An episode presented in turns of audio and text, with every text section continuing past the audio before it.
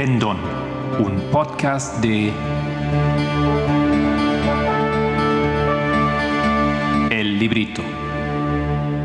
Hola, mi nombre es Solange Arauz Y yo soy Marco Barrios. Y hoy es martes el 3 de enero. y queremos desearles un lindo comienzo de año nuevo Exactamente. Muchas bendiciones. y gracias por seguirnos. Sí, muchísimas gracias porque de esto vive este podcast.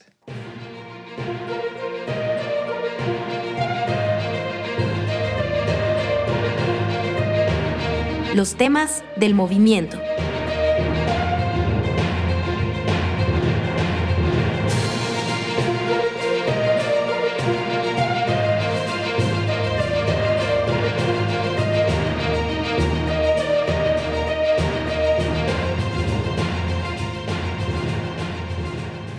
Muy bien. Hoy vamos a continuar con em, un tema que habíamos iniciado la última vez. O sea, está basado en la misma presentación número 3 de la Escuela de Uganda, em, que se llama en, inglés La resurrección del papado. ¿Y qué hacemos hoy, Solange? Hoy vamos a hacer la línea de la falsificación de lo que es em, donde, va- donde veremos los puntos como la resurrección del papado. Ok, porque la última vez básicamente era un repaso mm, de la lógica, de los pasos, de los temas de la escuela desde el comienzo hasta este punto, ¿no es cierto? Correcto. Muy bien. Entonces es, bueno, comienzo con esto que es básicamente una breve historia de la falsificación. Y terminamos con primer capítulo, la familia de los Pachelis. Em, estamos comparando la línea de la, la línea omega de la, del pueblo de Dios con la línea omega de la falsificación, lo que sería la línea de la historia de la Iglesia Católica o, como decimos también, el papado. Habíamos visto ya en los estudios pasados que la línea de la falsificación se acerca cada vez más.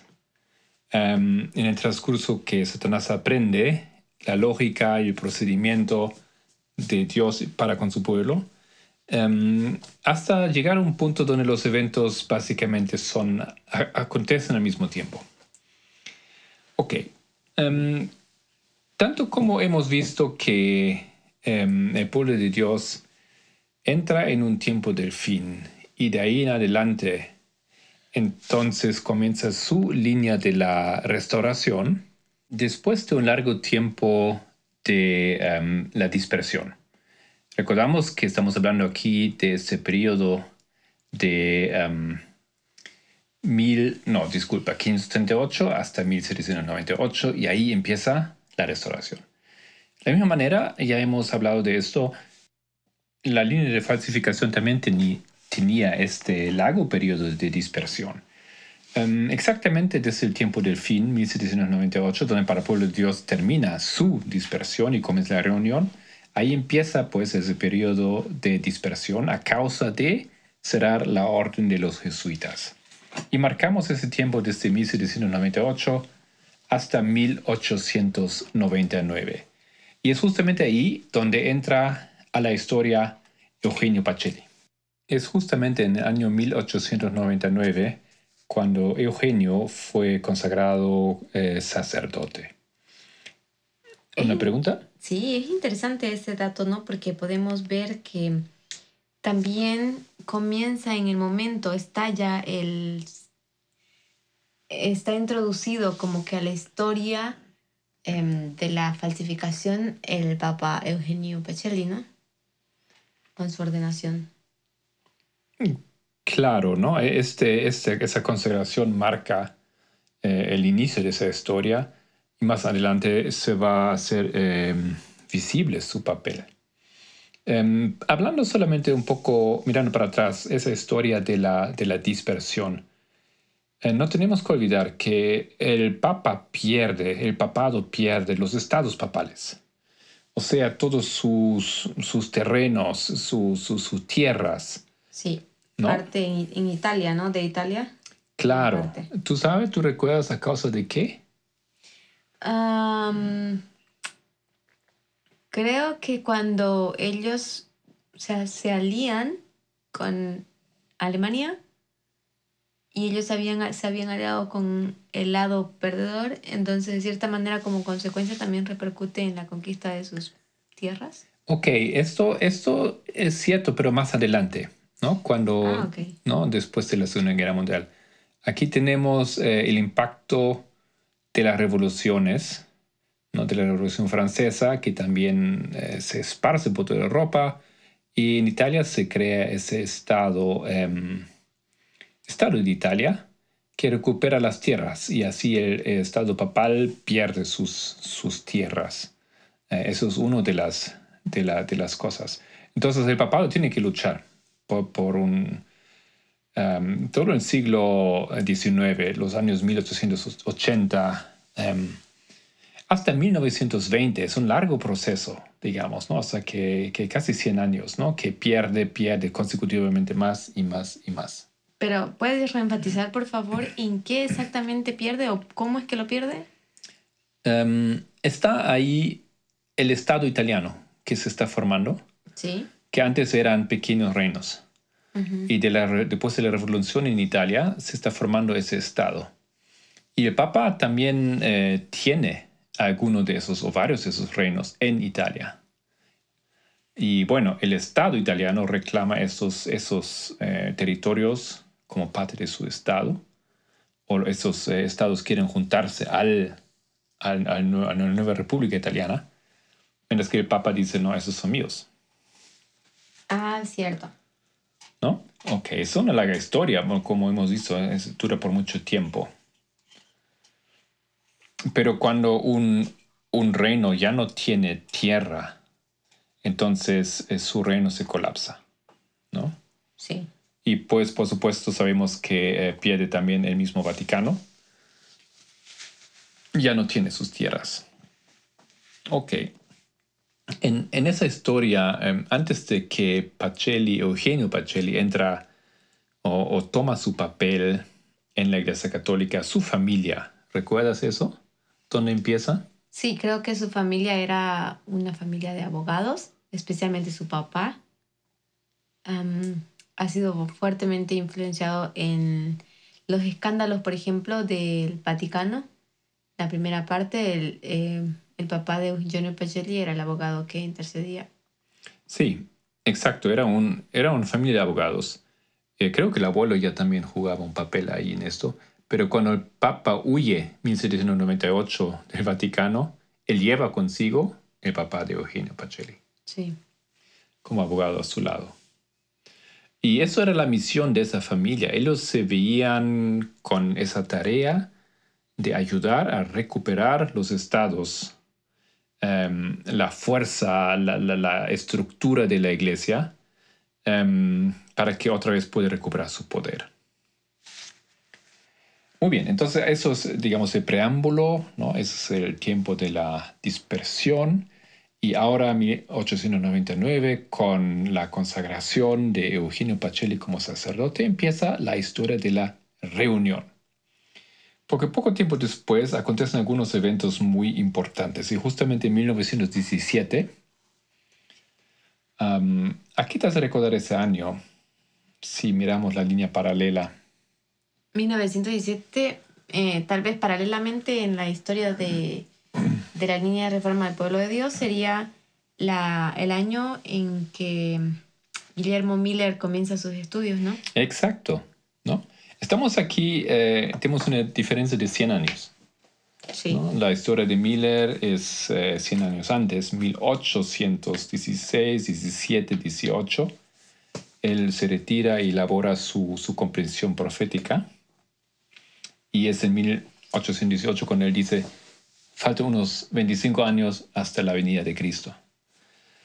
Y en la historia de la falsificación vemos ahora ya muy, muy igual, ¿no es cierto? 1917, 1916 hasta 1917 tenemos ese proceso donde acontecen varias cosas. ¿no? Externamente, la revolución en, en- en- Rusia, eso Rey del Sur, es otra historia, pero en la Iglesia Católica hay esos tres em, secretos, las apariciones de la eh, Virgen de Fátima. Am, esto es una cosa. Ujú.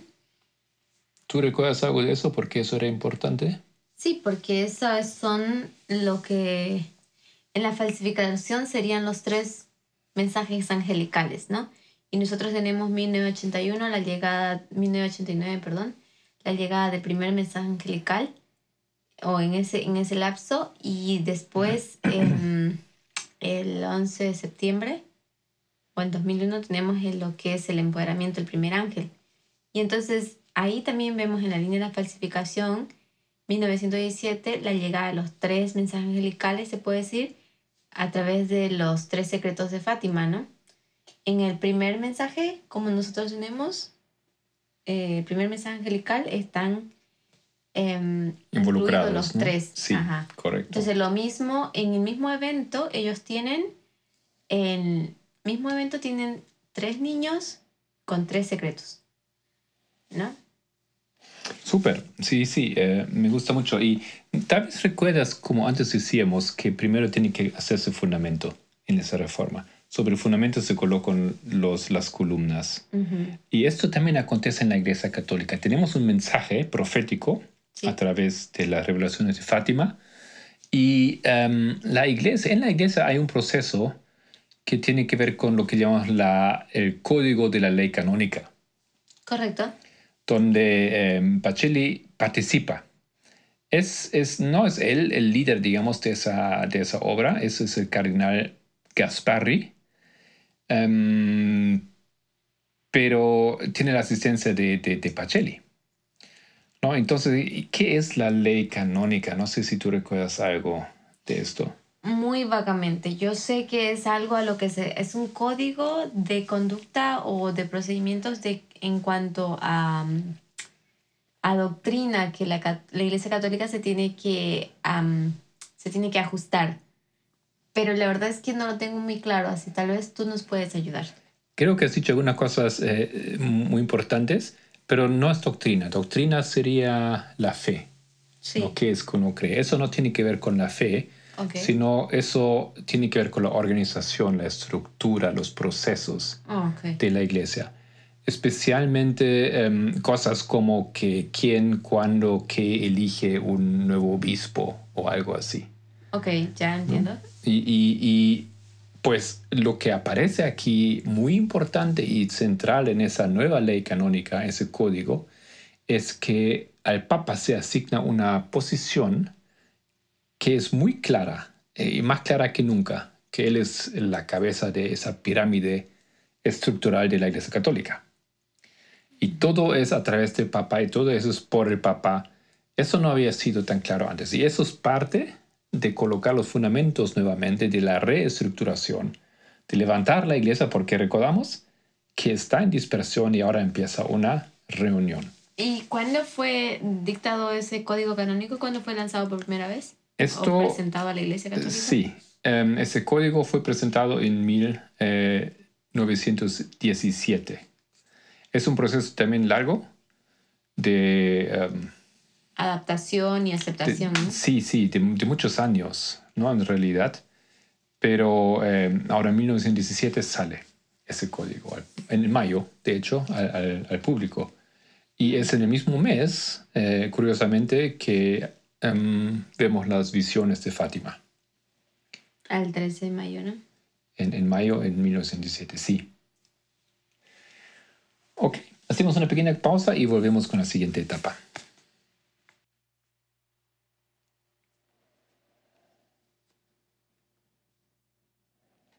Bueno, em, yo dije segunda etapa, siguiente etapa, me refiero ahora a una fase donde el enfoque está sobre Eugenio Pacelli, que él no tenía una posición importante o estaba más en el fondo hasta este momento, ¿no? Aparece ya, pero no entra mucho en acción. Pero en 1917 él es mandado como nuncio de la Iglesia Católica Romana a Bavaria, en Alemania. Eso es algo así como un um, cónsul, Ok. ¿ya? representante de la Iglesia, ¿Cuál era el título, perdón? nuncio, Nuncio. sí. ¿Y qué tiene que hacer? Pues acaba de salir un nuevo código y él tiene que lograr que ese código se entiende y se ponga en práctica entre los feligreses y también en el país, porque la iglesia em, estaba muy entrometido con, con la política em, de los países europeos y quiere hacerlo, pues, promover ah, y empujar esa, ese nuevo código ahí en Alemania. Esa es su tarea. Muy bien. Em, tenemos aquí eh, en la línea de los mileristas, el siguiente hito sería 1833. ¿Qué había pasado en 33? En la línea de los mileristas, Guillermo Miller recibe los credenciales para predicar, ¿no? Exacto, y empieza a predicar. Sí, Lleva el en mensaje que, iglesias. exacto, que había recibido unos, eh, ¿cuántos años?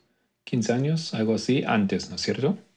Sí, y es, y es precisamente en ese momento cuando nosotros podemos ver que el fundamento que se colocó en 1989 con el mensaje que 1989, o más propiamente, más precisamente decirlo, sería 1916 a 1918, que es cuando Guillermo Miller se preparó. Ese fundamento ahora sale al público. Exacto. Y eh, en Alemania, la cosa es que Alemania juega un papel importante ahora en esa historia. ¿Por qué? ¿Cuál es el papel eh, profético de Alemania en esta etapa de la historia? Dímelo.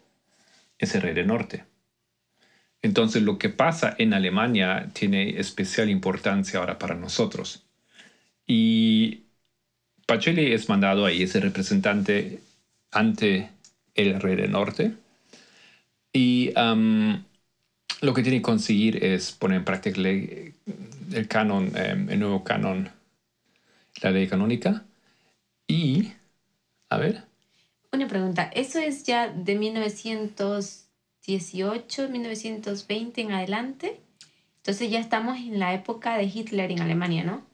Eh, no precisamente. Hitler, 1917, es cuando estaba a punto de terminar la Primera Guerra Mundial, donde Ujú. Hitler era un soldado. Sí, pero, o sea, me refiero a que está como contemporáneo en la historia. Sí, claro, él estaba ya ahí, pero no era una- un personaje histórico todavía. Ok. Pero esto viene exactamente ahora, porque en 33, que es el siguiente hito, eh, Adolf Hitler sube al poder. Mm. Em, y es en este año, recién en este año, paralelo al, al ascenso de Adolf Hitler, que Eugenio Pacelli tiene éxito de conseguir los planes de la Iglesia Católica dentro de Alemania. ¿Y ese éxito, éxito tiene que ver con el ascenso también de, de Hitler? Claro que tiene que ver con esto, porque hace un contrato con, con, el, con ese nuevo partido. Se llama el Concordato, o más exactamente el Reichskonkordat, el Concordato del, del Imperio. Wikipedia explica en, en- aquí en dos frases, destaca históricamente la firma del Reichskonkordat entre la Santa Sede y Alemania con el apoyo de los dirigentes conservadores y católicos alemanes Franz von Papen y Ludwig Kaas. Este concordato sigue vigente en la actualidad. Qué interesante, no sabía eso. Yo tampoco. Yo no sé todo lo que dice, pero una de las cosas que recuerdo que lograron allí es que el partido político de los católicos debería retirarse de la política alemana, básicamente desaparecer o tomar un papel neutral. ¿Estás de acuerdo, no? Exacto, y me acuerdo que eso no, e- no fue tan fácil de aceptar dentro del- de la política del Vaticano, ¿no? Muchos se opusieron a esto, pero al mismo tiempo em, no les quedaba mucha opción. no les queda mucha opción porque básicamente eso era el, el- el- el trato sucio que se hizo. La católica, la Iglesia Católica retira su fuerza política de la, del- de la escena política alemana y de esa manera ellos abrieron básicamente el camino para que el partido de Adolf Hitler, la NSDAP, em, puede ganar o- o obtener suficientes votos. Pero dime una cosa, ¿por qué era necesario que este, este partido político del Vaticano se retirara para que Hitler pueda em, surgir? Porque hasta donde yo tengo entendido que en esa etapa Hitler tenía bastante em, potencia, estaba como que empezando su auge recién. Sí, e- es correcto, pero no era suficiente fuerte. Todavía en esa fase muchos no lo tomaron en serio a Hitler. Era un poco así como con Trump en el comienzo. Año 14, 2015, ¿no? Con uno pensaba que eso es un payaso, eso, eso no, no, está no se puede tomar en serio. Y con Hitler era algo similar.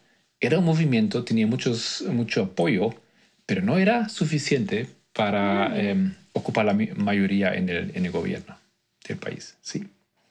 Pero una vez removido básicamente la posibilidad de votar al Partido Católico, entonces el camino era ya abierto para el partido de Hitler. Claro, porque el pueblo eh, alemán no quería ya volver a los mismos líderes, entonces probaron el nuevo. Em, ya, era, era algo así, correcto. Y em, eso es 1933. Y recuerda que 100 años atrás, en la línea de los milleristas, justamente en ese momento Miller empieza a trabajar.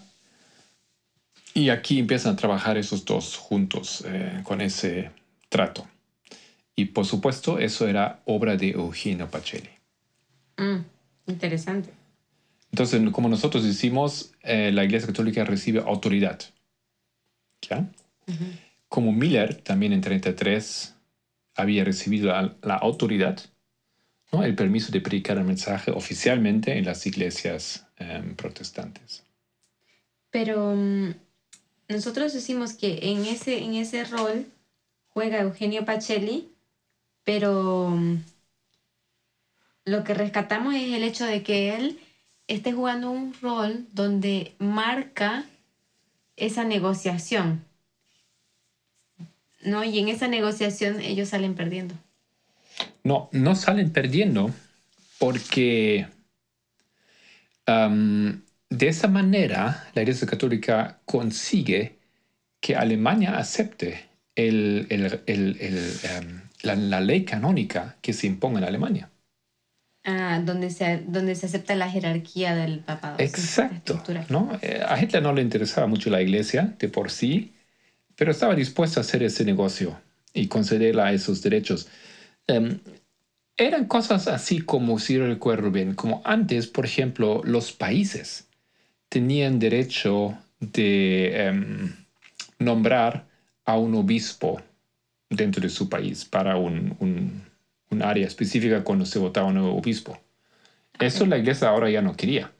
Quería que ese obispo sería asignada por la iglesia católica misma. ¿No? Y ahí los países dijeron, no, no, no vamos a entregar ese derecho, es nuestro derecho nombrar obispo. Y la iglesia dice, no, no, ahora es diferente, ahora tenemos un nuevo concordato, eh, un, un nuevo, una nueva ley canónica y, ¿no? y negociar esas cosas, la iglesia salió ganando porque obtuvo lo que quería. Ah, interesante. Por eso dicen que todavía el código canónico está em, vigente todavía, porque todavía la Iglesia Católica decide qué, qué em, obispo va para allá o para acá. Pues claro, aumentó totalmente eh, la fuerza ¿no? de la Iglesia Católica a nivel organizacional eh, en todo el mundo. No, no tenía tanta potencia en, en diferentes rincones de- del mundo porque los países mismos tenían derechos sobre las áreas de la Iglesia. Era interesante, que no debería ser, ¿no es cierto? Pero era así. A través de los siglos se habían formado esas, esas costumbres y esos derechos. Y ahora con la reforma eso debería ser diferente y lograron eso. Pero claro, no era gratis, ¿no? Claro. Muy bien, entonces eh, tras una pequeña pausa volvemos nuevamente.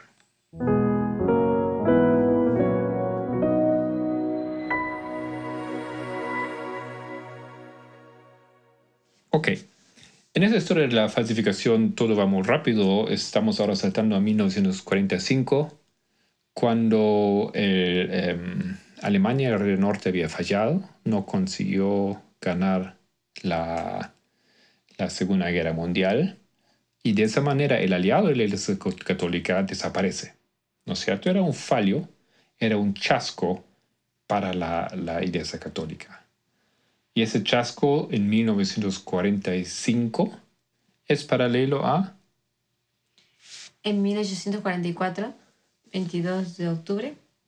Exacto, cuando fue el chasco en la solemnidad. Sí, ¿No? 22 de octubre. Tenemos aquí básicamente eh, tan perfecto, ¿no es cierto?, ese, ese modelo paralelo solamente 100 años después.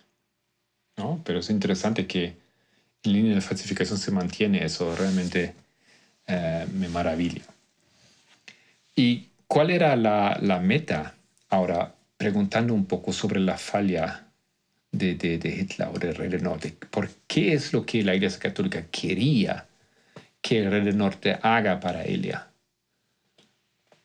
No, porque no, no así nomás querían un aliado, ¿para qué querían ese aliado?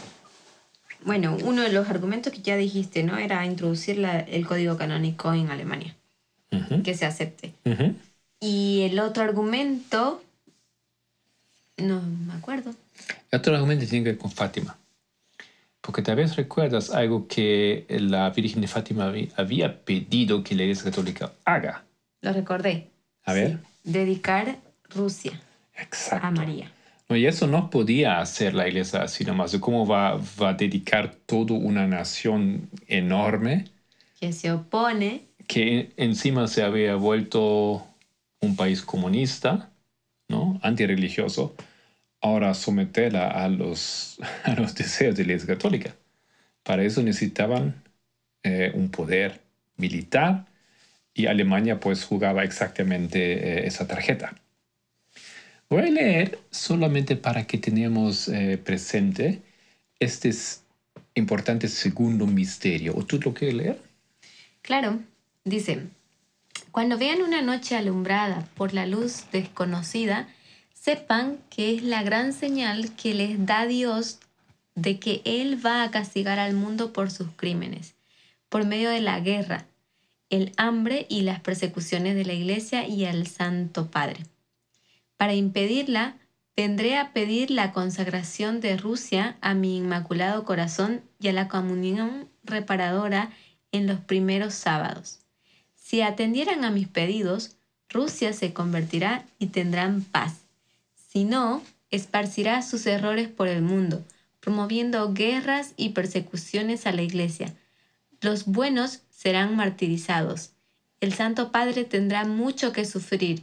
Varias naciones serán aniquiladas. Por fin mi corazón inmaculado triunfará. Y una frase El más. Santo Padre me consagrará a Rusia, que se convertirá y será concedido al mundo algún tiempo de paz. Ok, muchas gracias. Aquí vemos, pienso, bastante claro. Creo que se entiende bastante bien lo que es que ella quería y cómo la Iglesia Católica lo entendió, o precisamente eh, Eugenio Pacelli cómo lo entendió, ¿no es cierto? Muchos países van a caer o van a sufrir, ¿no es cierto? Habría, habría guerras, persecución de la Iglesia, varias naciones serán aniquiladas. Pero también dice claramente, ¿no? El Santo Padre tendrá mucho que sufrir y es más eh, enfocado también en el sufrimiento del Padre, ¿no? Ujú, Eso también juega un papel importante, ¿no? Pero va, va- va a triunfar al final y luego el padre consagrará a Rusia. Entonces, para Eugenio Pacelli eso significaba necesitamos someter con fuerza, con poderío, con militar en esa guerra a, a, a Rusia. Y los planes de Hitler eran exactamente en la misma dirección.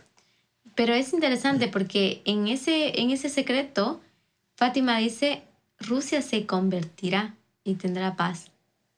Y yo no sé cómo iban a lograr que todo Rusia se convierta. Ya, exacto, ¿no? O sea, a- así nomás no lo van a hacer. No No, creo que haya un país completo convertido a una sola religión.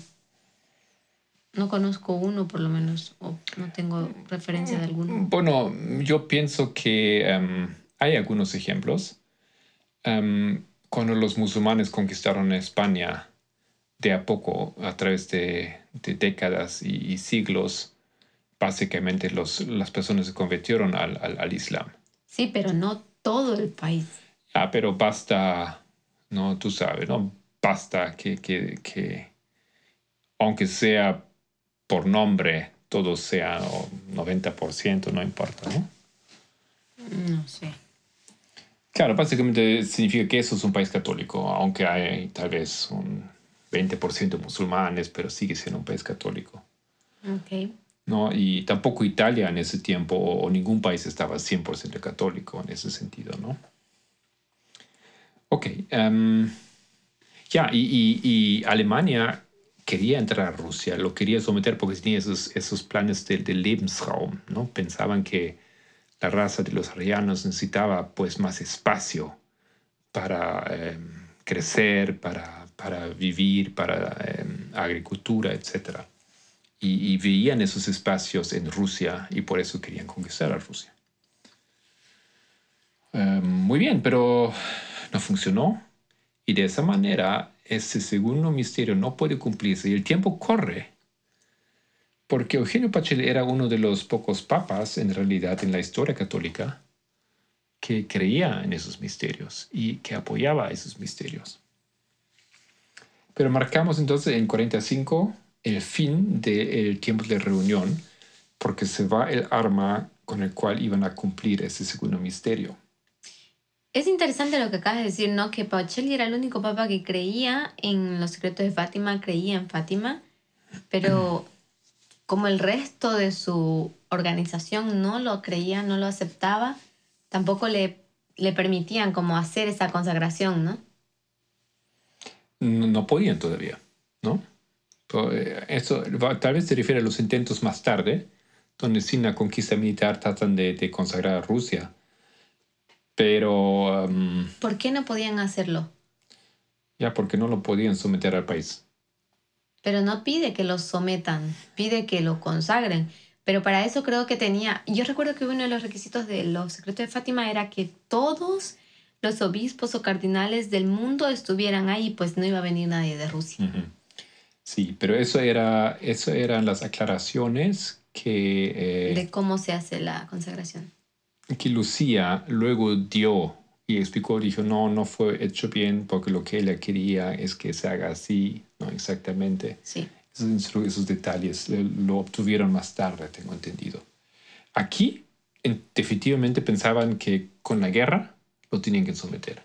Tenían que eh, convertir ese país eh, ahora socialista, comunista, a un país católico. Hitler iba, iba- iba a ayudar. Una- un dato más para cerrar esta, este periodo. Son exactamente 46 años, de 1899, comienzo de la reunión, hasta 1945. Lo que equivale a 46 años de historia de 1798 a 1844 en la historia milerita. Muy bien, ¿no? Al pie de la letra, letra tenemos aquí la, la, la ese, copia. ese es el periodo de la, del levantamiento, la construcción del templo también, ¿no? Así es. Y parte de ese proceso, bien que me das esa, esa, esa clave, es también que en ese tiempo se levanta una profeta para la iglesia católica, como, tanto como se, se hizo esto en la historia milerista. Tenemos a Elena White, por supuesto, que surge, es una niña que participa del movimiento milerista y que a los fines del movimiento ella entra en, en función. Um, y tenemos en la línea de la, de la falsificación esa, esa joven, esa niña, Lucía dos Santos, que recibe esas visiones de Fátima. Es que la única que sobrevive también de los tres niños. Y um, justamente después del chasco, igual como Elena, después del chasco, ella pone ese esfuerzo de que la iglesia haga práctica de ese pedido de, de, de la Virgen. Ya, ella es básicamente la, la, mensajera de este mensaje de Fátima. Uh -huh. La única que sobrevive. Ok, sí, sí, exacto. Muy bien, entonces eh, una vez, dentro de una pequeña pausa, volvemos ahora con el segundo intento de la reunión.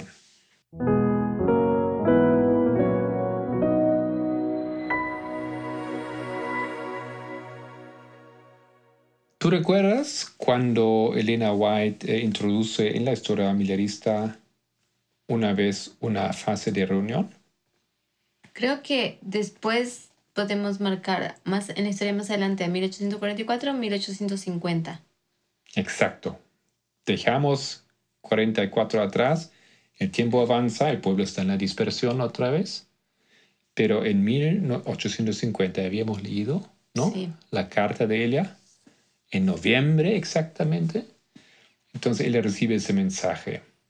Es, es en ese periodo donde por segunda vez el Señor intenta reunir a su pueblo en la misma línea, ¿no? en el mismo periodo. Ujú. Sí, es, es eso. Donde tienen que hacer los diagramas, donde eh, el segundo diagrama quizá va a ser el primero, ¿no?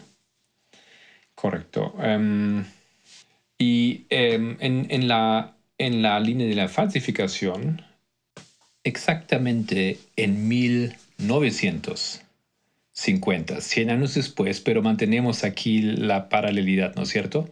En el primero de noviembre en el mismo día, primero de noviembre de 1850, acontece algo en la iglesia. Todavía tenemos a, a Pacelli como papa. Ya no va a ser por mucho tiempo, pero todavía. Y él hace algo que llamamos el dogma de la asunción. Em, Pacelli era un, un papa mariano, así como también Juan Pablo II ¿Qué significa Mariano? devoto específicamente a la Virgen María. Ah, ok. ¿ya? Eso no era, por ejemplo, de Benedicto su, su papel, no era de Francisco su, su, su método, su enfoque, pero algunos tienen ese enfoque en, en María, en el mensaje de ella, etc. Em, entonces Pacelli en 18- 1950 intenta otra vez, eh, una segunda vez, reunir la iglesia. Y voy a leer un poco aquí sobre eh, lo que dice John Conwell en el libro El Papa de Hitler, en la página 343, sobre la Mariología de Pacelli. A pesar de su supresión de la auténtica teología creativa, Pacelli no carecía de un sentido urgente de la necesidad de la Iglesia de una renovación espiritual y litúrgica. Alentó, por ejemplo, cambios prácticos en la litu- li- liturgia de la Semana Santa y en las normas de ayuno antes de la comunión. La restauración de la ceremonia de la vigilia pascual sigue siendo uno de sus legados más positivos y duraderos. Su institución de la misa vespertina facilitó a los fieles trabajadores la asistencia a misa en los días festivos de precepto y podría decirse que frenó un mayor éxodo de la iglesia en la década de 1950 pero sus intentos de revitalizar la espiritualidad católica se centraron en un híbrido de piedad popular y autocracia papal. Su devoción a la Virgen María, inculcada en su juventud y mantenida en la edad adulta, con el rezo diario del rosario y el ángelus dos veces al día, encontró ahora una amplificación grandilocuente por medio del dogma papal. En, pocas palabras, ¿no? Ese papa sí procuró renovar la iglesia porque la gente se iba, ¿no?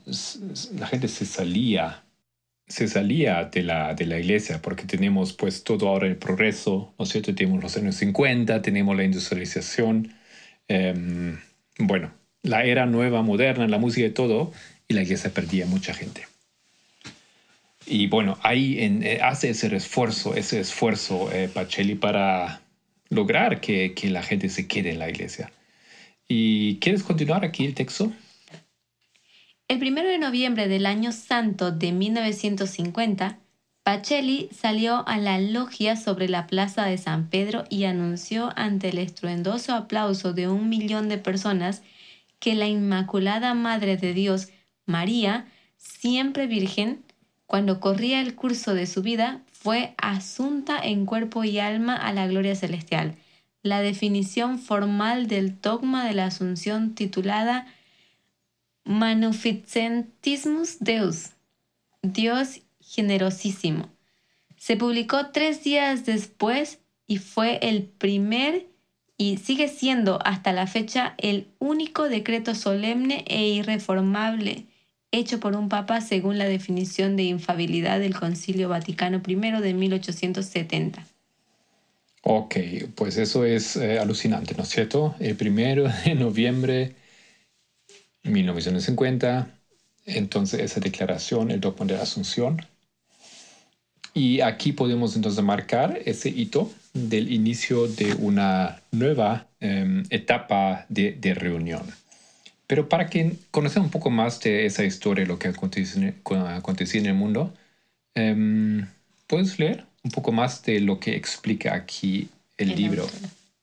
Bien, dice, el vacío creado por la supresión de una teología dinámica y creativa en la posguerra fue así llenado por el marianismo, cuyo atractivo era una combinación popular de devoción privada y muestras de lealtad y fervor masivos. Sus características eclesiásticas centrales eran la exaltación papal y el triunfalismo. Las virtudes personales que fomentaban eran la disciplina, la obediencia, la humildad y la escrupulosa castidad. Políticamente, la devoción mariana se consideraba un arma crucial en la Guerra Fría en un pregón del Rosario celebrado en Cáliz en 1950, un predicador jesuita declaró que la pacificación de la Guerra Fría solo podría lograrse mediante entrevistas de diplomacia celestial llevadas a cabo en Lourdes y Fátima. El culto a Fátima, con su temido tercer secreto, siguió haciendo hincapié en la amenaza de una tercera guerra mundial que aniquilaría a las naciones si los fieles rechazaban la llamada a rezar a la Madre de María. En 1953 se probó la primera bomba H soviética, lo que hizo aún más urgente el recurso a la Virgen María. En 1954, Franco habló a la nación española sobre la amenaza de las armas nucleares soviéticas con la esperanza de que no llegue su hora. Nos confiamos con plena fe a la protección que no puede faltarnos de nuestro santo patrono y a la intercesión del Inmaculado Corazón de María. La elevación por Pacelli de la castidad al trono más alto de la virtud había alcanzado una expresión notable durante el año santo, con la canonización de María Goretti en la tarde del 24 de junio de 1950 ante la mayor multitud jamás reunida para tal acontecimiento en la Plaza de San Pedro, la ceremonia se celebró en la escalinata exterior de la basílica y fue retransmitida por altavoces colocados a lo largo de la vía de la conciliación hasta el Castel Sant'Angelo. ¿La tomaréis como ejemplo? gritó Pacelli. Sí, sí, corrió la multitud. Ok, eh, me parece, gracias, me parece muy, muy interesante porque tenemos que imaginarnos. Terminó la Segunda Guerra Mundial, era la chance casi lograda de cumplir ese deseo y esa victoria para la Iglesia Católica y sabían que con eso iban a recuperar su eh, dominio del mundo y falla, chasco. Entonces, eh, pasa muchas cosas y el control cada vez sale de la mano. Em, de parte de los, de los líderes de la Iglesia Católica sobre la filigresía. ¿no? Los años 50, la música, todo lo que acontece, la, la industria, no la industrialización, sino los productos, no sé, los coches, es, eh, una, es una era especial porque... La era del consumismo. Ajá, exacto, ¿no? Porque se ha dejado esa guerra atrás y ahora empieza una vida mejor. Pero bueno, y, y ahí pasan muchas cosas al mismo tiempo. Hay esa amenaza y la Iglesia Católica lo tiene bien presente. Rusia está ahí y sigue, em, sigue em, creciendo su poder y su fuerza. ¿no? La amenaza está ahí y parece cada vez más difícil. Eh, Franco habla a favor de la Iglesia y dice, mira, es la única esperanza que tenemos contra los, los soviéticos. Y en 1950 entonces el Papa aprovecha y hace de eso un año santo y em, busca, digamos, dar ese mensaje no solamente ahí a, los italianos, sino a todo el mundo, ¿no es cierto? Eh, algo así como acontece también en, el movimiento militar, en, este hito. Eh, con la ayuda de la imprenta ellos, ¿no? Um, no, 1850 ya con la impresión del segundo diagrama, sí, y el mensaje de que se conectaba con el mensaje de los tres ángeles. Y ahora aquí em, el Papa Pío XII, eh, ¿sí? lo que él hace, él hace referencia a los mensajes de Fátima, que no hay que olvidar, que son viejos en ese tiempo, ¿no? Eh, acontecieron como unos que, bueno, más de 30 años atrás, una generación de antes, eh, la Primera Guerra Mundial. No, y él hace referencia a estos, necesitamos estos mensajes, necesitamos no olvidar este mensaje para ahora nosotros convertirnos en una iglesia, en una iglesia que crece y es lo mismo que hace Lena White. Ok. em, pero, eh, ¿qué pasa? Eh, Pues no, no, no acontece la esperada reforma en la iglesia, tanto como no aconteció la reforma en la eh, iglesia católica, ¿Qué falló? o digamos la iglesia adventista, ¿qué falló? Mm, bueno, por un lado, ellos no toman ese mensaje de la Virgen María, el mensaje profético, no lo cumplen. ¿no? Así como la, eh, la iglesia adventista tampoco cumplió, aunque no era iglesia, ¿no? pero el movimiento adventista no, no cumplió el mensaje profético. Eso es lo que falla. Pero ¿qué aspecto del mensaje profético no se cumplió? Porque lo, lo que acaba de hacer en la plaza, en la Basílica de San Pedro, según lo que acabamos de leer, es pues una dedicación y aprovechó que toda la gente estaba ahí y la gente coreó, sí, sí. Sí, pero eso era nada más que la santificación de una mujer, ¿no? la canonización de María Goretti. Eso fue lo que aconteció y eso no... mm, eso es un año santo, pero eso era una señal nada más, ¿no es cierto? Y eso no era, em, no era lo mismo como que pedía el, el segundo secreto. No, era, era un, como pues, decir, una señal a la, a la dirección donde tiene que irse. Y ahí el pueblo dice que sí, pero eso no significa que había una reforma en la iglesia. Ok. Ok, em, bien. Entonces también tenemos esa fase aquí terminada y vamos a llegar a la última.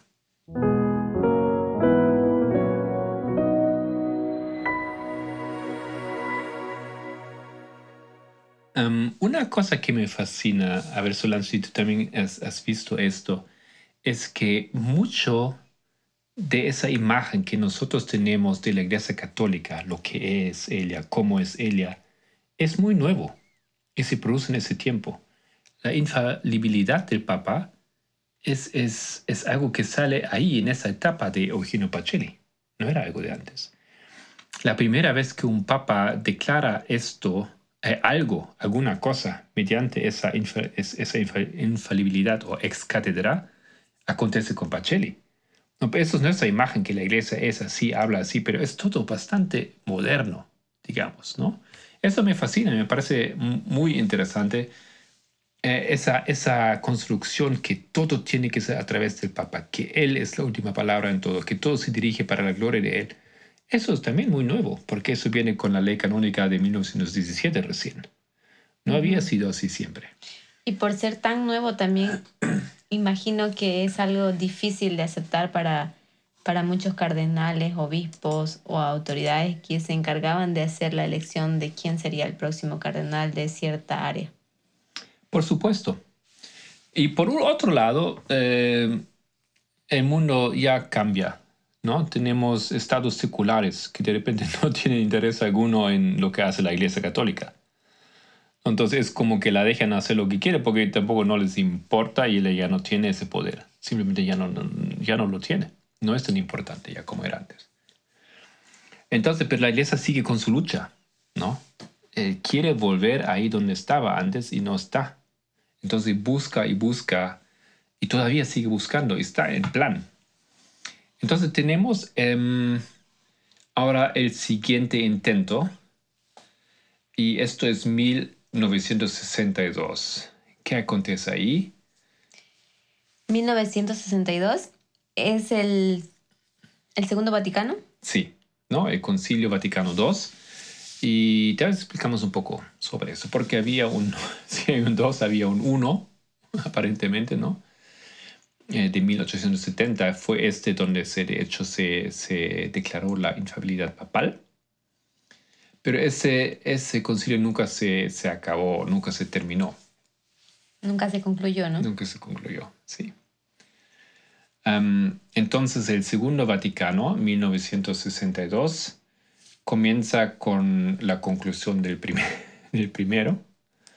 ¿No? Entonces, eh, aparentemente, ese primero duró muchísimo tiempo, hasta el 62. o sea, casi 100 años. Bueno, pero eso tal vez es una formalidad. Ahora, ¿puedes leer aquí un poco lo que nos explica Wikipedia en el resumen sobre este segundo concilio? Bien, dice, el concilio del Vaticano II fue el vigésimo primer concilio ecuménico de la Iglesia Católica, que tenía por objeto principal la relación entre la Iglesia y el mundo moderno. Fue convocado por el Papa Juan Pablo 23, quien lo anunció el... No Juan Pablo, ¿no? Solo Juan el 23. Ah, ok, gracias por la aclaración. Juan 23, quien lo anunció el 25 de enero de 1959. Fue uno de los acontecimientos históricos que marcaron el siglo XX. Algunos querían que se continuara este concilio del Vaticano I, porque, como dijiste, no se concluyó, pero no fue así. Los sectores más liberales o modernistas dentro de la Iglesia lo consideran uno de los cinco concilios más importantes, Niceno I, Calcedonense, Lateral, Lateranense, eh, cuarto que sería, y Tridentino, y finalmente el Vaticano II.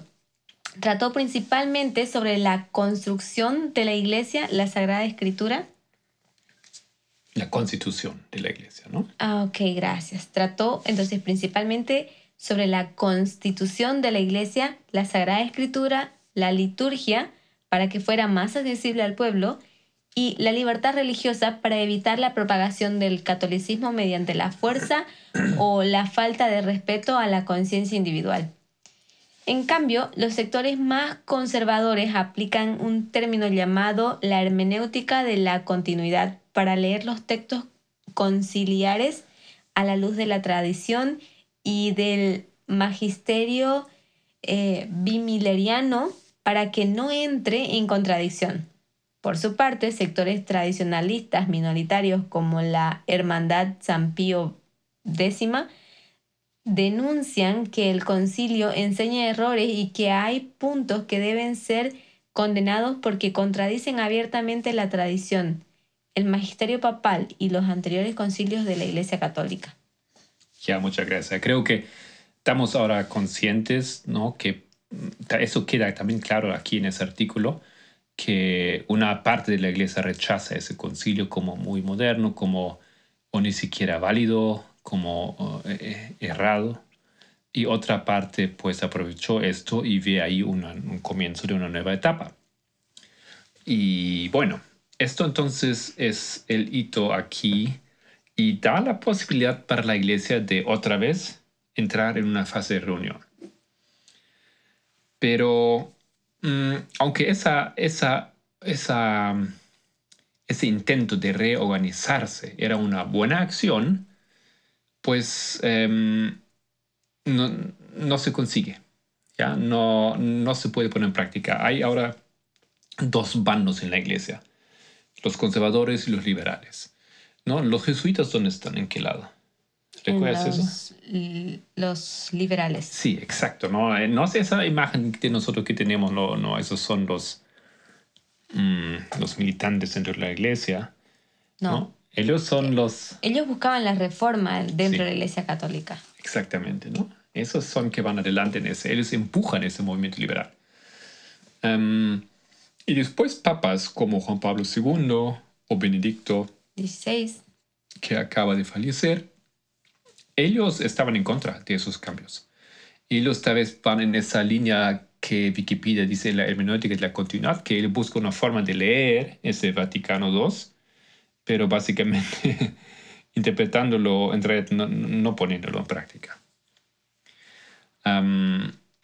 ok, entonces lo que podemos a nivel profético decir, este mensaje profético para la Iglesia Católica de ese tiempo fue rechazado.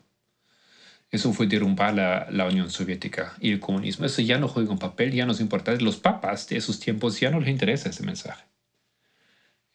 Em, son varios papas aquí. Después de que muere um, Pacelli o Pío XII, los papas siguientes ya no, ya no interesa ese mensaje, ya no creen en, en, en ese enigma simplemente y quedan en olvido.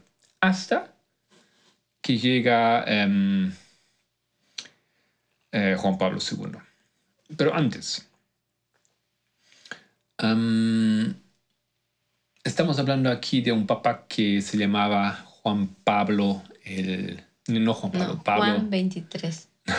sí, Juan. Ah. Pablo eh, VI. ¿ya? En 1962, ese año de la, de la, mm, del Vaticano II, hay un nuevo papa, es eh, Pablo VI o Pablo VI. ¿Y qué dice Wikipedia? Su verdadero nombre era Giovanni Battista Enrico Antonio María Montini. Uf, largo el nombre. Pero Wikipedia nos dice, el, sucediendo a Juan, a, perdón, a Juan 23, decidió continuar con el Concilio Vaticano II, gran obra del pontífice anterior. Asimismo, fomentó las relaciones ecuménicas con las iglesias ortodoxas, anglicanas y protestantes, dando lugar a muchas reuniones y acuerdos históricos. Él quiere que líderes de la Iglesia Ortodoxa rusa asistan y, y hace un trato secreto con líderes políticos de la Unión Soviética, haciendo un compromiso mientras que se permite la asistencia de representantes de la. Iglesia Ortodoxa en el concilio.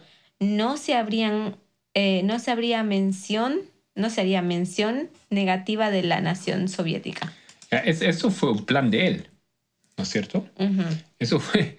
Entonces, ¿qué, qué vemos aquí? Él quiere que. eh, él, quiere, él tiene ese- esa, esa visión de una apertura, de, de un acercarse a la iglesia ortodoxa, a, a un. em, a- tal vez podemos decir cierto ecumenismo, ¿no es cierto? Claro. Y quiere que los, la iglesia ortodoxa rusa esté presente. Y para eso, para que lo vengan, hace un pues negocio.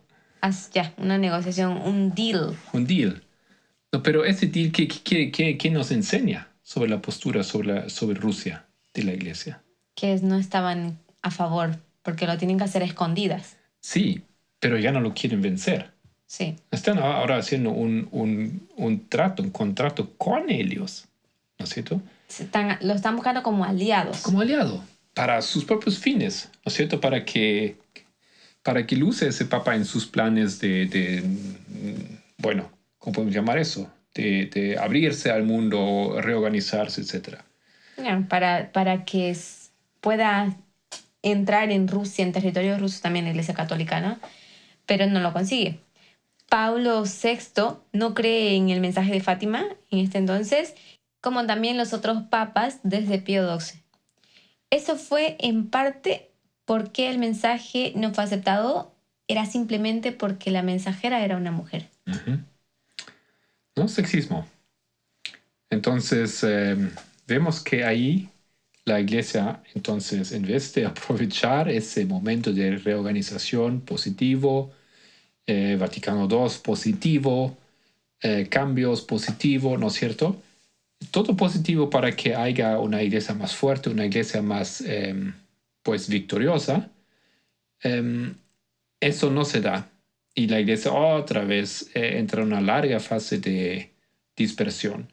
Rechazan el mensaje profético en ese momento, rechazan y se van en contra de María en- inmediatamente después de que básicamente había sido em, eh, declarado como, como Dios, como la diosa. Ya, y de ahí podemos ya saltar al 1989. En 1989 tenemos Juan Pablo como el Papa.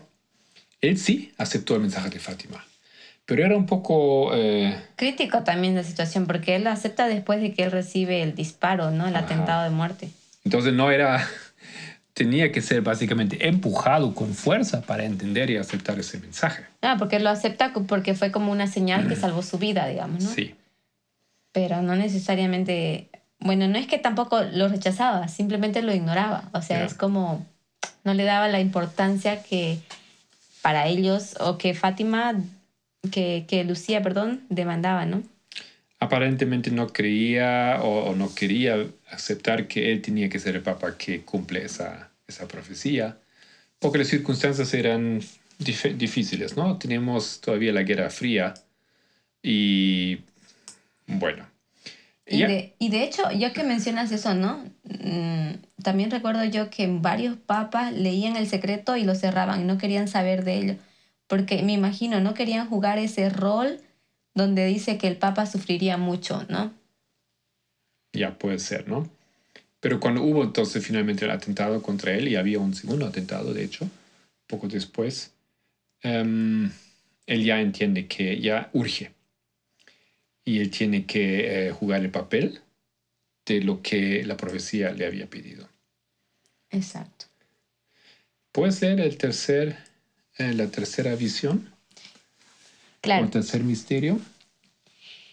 El tercer misterio. Después de las dos partes que ya expuse, vimos al lado izquierdo de Nuestra Señora, un poco más alto, un ángel con una espada de fuego en la mano izquierda.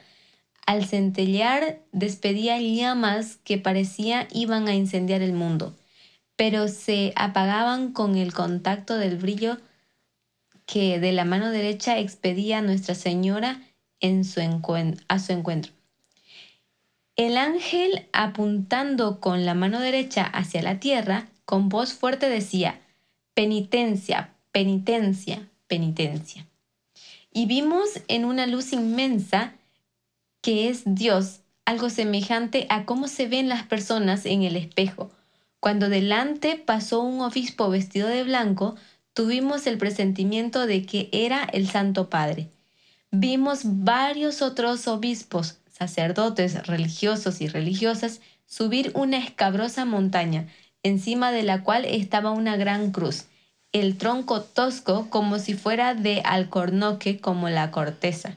El Santo Padre, antes de llegar allí, atravesó una gran ciudad, media en ruinas y medio trémulo, como andar vacilante, apesadumbrado de dolor y pena iba orando por las almas de los cadáveres que encontraba por el camino.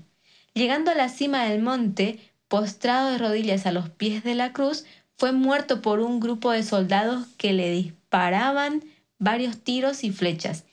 Y asimismo fueron muriendo uno tras otro los obispos, los sacerdotes, religiosos, religiosas y varias personas em, seglares, caballeros y señoras de varias clases y posiciones, Bajo los dos brazos de la cruz estaban dos ángeles, cada uno con una jarra de cristal en las manos, recogiendo en ellos la sangre de los mártires y con ellos irrigando a las almas a que se aproximaban a Dios.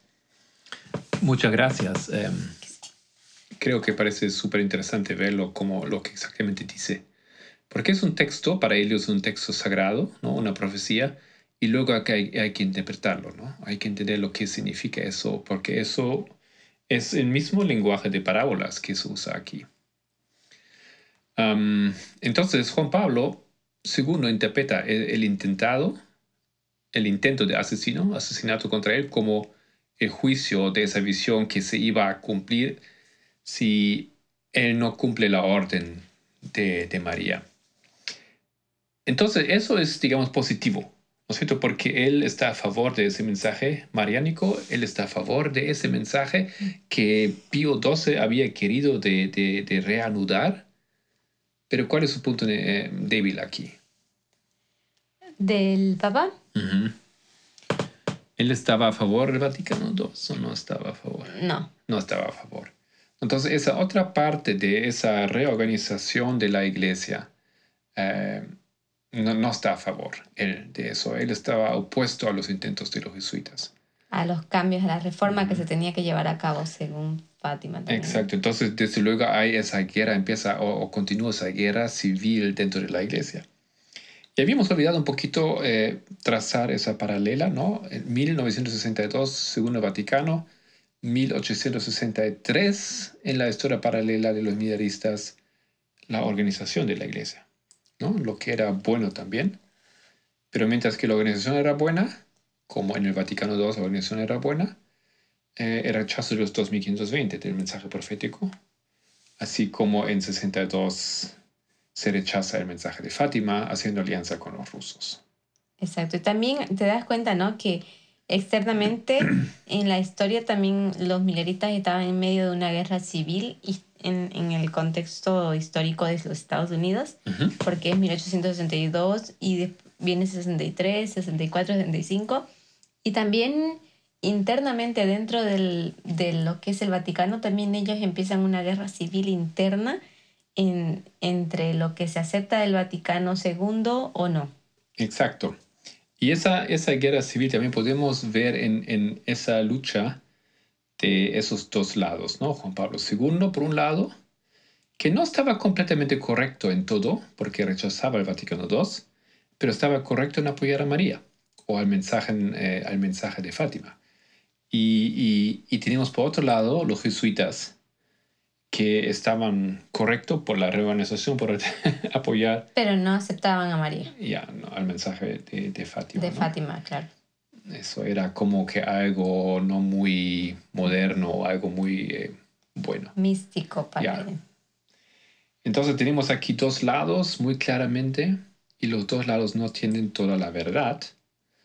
Am, 1989, entonces se produce una, una falla. Eh, esa fecha que es el tiempo del fin para, para nuestra historia, em, mientras que se consigue la caída del muro o empieza, empieza a caer el comunismo, vamos a ver que el pueblo no se convierte al, catolicismo. Es tan feliz que cae el muro, pero en vez de abrazar el catolicismo, las naciones del este, eh, del oriente, ellos em, pues abrazan más bien el, el capitalismo y se olvidan de la Iglesia Católica. Pero eso es entre 1987 y, perdón, 1962 y 1987 o estamos hablando de 1987 a 1989. Sí, de, de la segunda, ¿no? Estamos hablando de 89 específicamente. Ok, pero viene desde 87 la historia con, los, con el- la reforma que quieren hacer los jesuitas hasta 1989, que es cuando Juan Pablo II eh, se encuentra su postura firme contra los jesuitas, ¿no? Em, pero también vemos que nosotros tenemos esa en la historia milerita. En 1888 también hay dos, dos lados. Está lo que es el mensaje de, de Smith, no, de Butler, perdón, y después los de Wagoner. Y Elena White dice, no dice que están errados, dice que los, los dos, eh, su mensaje no es, es o sea, es, es verdad, está correcto, Pero no son de todo correctos. los- pero no es tan completo, ajá, como no son, sí, Ok, déjame volver a esa historia porque hay algunos detalles aquí. Es un poco más complicado. ok, Em, porque los jesuitas están ahí desde el Segundo Vaticano luchando en la dirección correcta. ¿Ya? Entonces, 87 no es una fecha donde lo, lo- lo destacas por esa manera, pero lo que tal vez vamos a poner la historia milerista, de ahí más fácil hacerla, entender la paralela. Mm, culmina esa, esa, esa em, división de la iglesia en dos partes, como dijiste, Wagoner Jones por un lado y, y el presidente Butler y también eh, Smith por el otro lado, en 1888, en la conferencia de Minneapolis. correcto, Eso es una falla. La iglesia no, no logra reunirse, era otro intento, pero no logra, porque hay esa división, hay esa guerra civil, por así decir, dentro de la iglesia adventista. Y Elena White dice que ni un lado ni el otro tiene toda la verdad en ese caso. eso, Ahora, esa crisis ya fue eh, publicada básicamente, o ya fue luchada un poco antes, porque Butler había publicado un libro sobre Gálatas en 1886, donde él hace su punto en contra de Wagner. Em, ah, sí, las visiones de Galata, ex- eh, sí, mm, su, su- sus- las cartas de Galata creo que son, la- Sí, eso es su interpretación de la carta a los Gálatas, ¿no? Y de la misma manera, esa crisis que em, en la Iglesia Católica llegó en 1989, una vez más, 100 años después, y tenemos la división de esos dos bandos, los jesuitas y Juan Pablo II, que ni uno ni el otro tiene toda la verdad. En 1987 se había publicado un libro de un, podemos decir, asociado cercano del Papa, Malaquías Martín. Él ah, es- sí, las llaves de tu sangre, no fue este libro, ese fue tal vez el más famoso, el que para nosotros nos importa. Pero en 87 él publica el libro Los Jesuitas, la Sociedad de Jesús y la... em, ¿Qué es la palabra para betray? Um, Em, cuando tú defraudas a alguien. Decepciona, Lo que- traición. la traición, gracias, la traición de la Iglesia Romana, eh, romana Católica.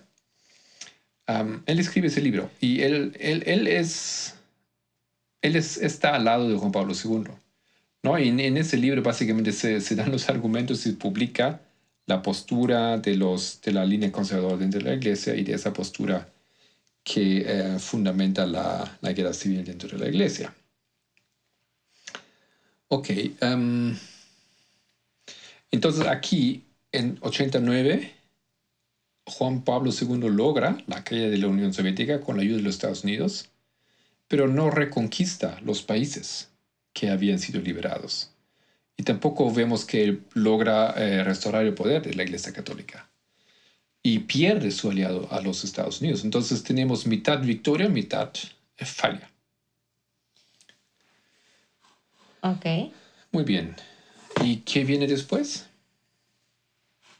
Después viene lo que es 1989 en la historia milerita, que es el comienzo de la, de la línea Reforma de Israel moderno. Y em, esto sería equivalente a 2001 en la historia del papado, ¿no? Claro, en 89 tenemos un nuevo mensajero que va a introducir y abrir la última reforma del pueblo de Dios, eh, el anciano Jeff Pippinger, y es una línea de éxito. ¿ya? Sí. Eso sí va a funcionar. Y a la de la misma manera vemos en 2001, ¿no? y ahora sí, básicamente casi ya a los mismos años estamos, cada vez más estamos em, llegando a la misma altura. Em, la iglesia recibe un cardinal que luego va a ser papa, el cardenal Bergoglio. Y él es el mensajero para esa línea y él va a introducir esa última reforma exitosa en la iglesia católica. Pero ahí tiene que ver también la historia de- del otro papa, Benedicto, y yo creo que, bueno, aquí tenemos mucho material para continuar otro, otra presentación. ¿Qué te parece? Me parece muy bien. Entonces, sin más nada, aquí terminamos por hoy ese resumen. Gracias por escucharnos. Y una vez más, muchas bendiciones para el comienzo de ese nuevo año. Hasta la próxima.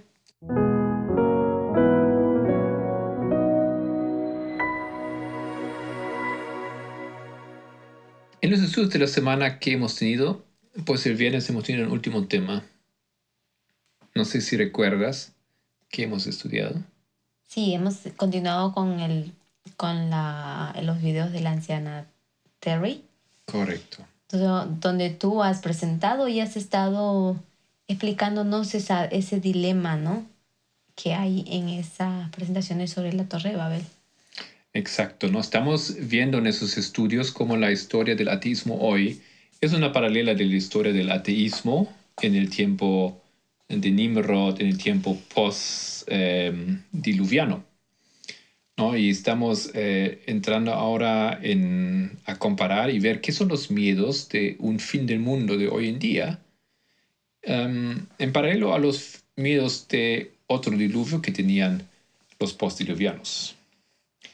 Y luego el sábado, en el último día de este año, estaba con nosotros el anciano Paminda Bayent, que dio eh, mediante el Ministerio de Francia, Eden a Eden, eh, unas últimas dos presentaciones. Sí, tú puedes hacernos un resumen un poquito de lo que el anciano Parminder habló en sus dos presentaciones. Bueno, tal vez no, no un resumen, no me gustaría tal vez hacer un resumen de por sí, Sí. Pero lo que yo puedo decir es lo siguiente, podemos ah, ah, decir em, los títulos, ¿no? El primero se llama No pueden ser hechos perfectos sin nosotros. Y el segundo se llama Muchos son llamados, pero Pocos pocos, los escogidos, o pocos son encontrados em, aptos. aptos. Sí, em, habla del, bueno, él habla muy claro, responde a muchas preguntas que en el movimiento todavía hay y se hacen acerca de nuestra función como sacerdotes, nuestra relación con los eh, netineos, nuestra función o nuestro mensaje que tenemos que dar, la forma como nosotros eh, eh, elaboramos temas o qué tema damos. Em, eso será suficiente en base a... Sí, sí. ¿no? Para no dar así un resumen, pero están ahí los videos, estudienlo de nuevo si no lo han visto ya.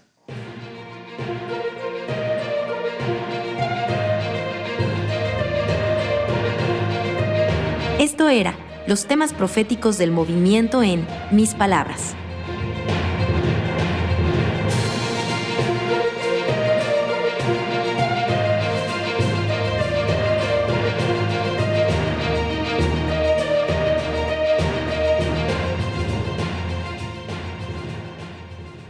Espero que les haya gustado este podcast y les deseo un feliz comienzo de esa nueva semana y una tercera vez lo queremos decir, un feliz año, Año nuevo. nuevo. Si quieres profundizar con algunos de los temas, pues estamos eh, reestructurando nuestra página web, pero encuentras mucho material en nuestro canal de YouTube. Nos despedimos cordialmente en nombre de todo el equipo del Pendón. Que Dios le bendiga y hasta la próxima. Y muchísimas gracias nuevamente al apoyo que recibimos aquí para que se realice este podcast de parte de Ceci, de los Corbachos y de Dani.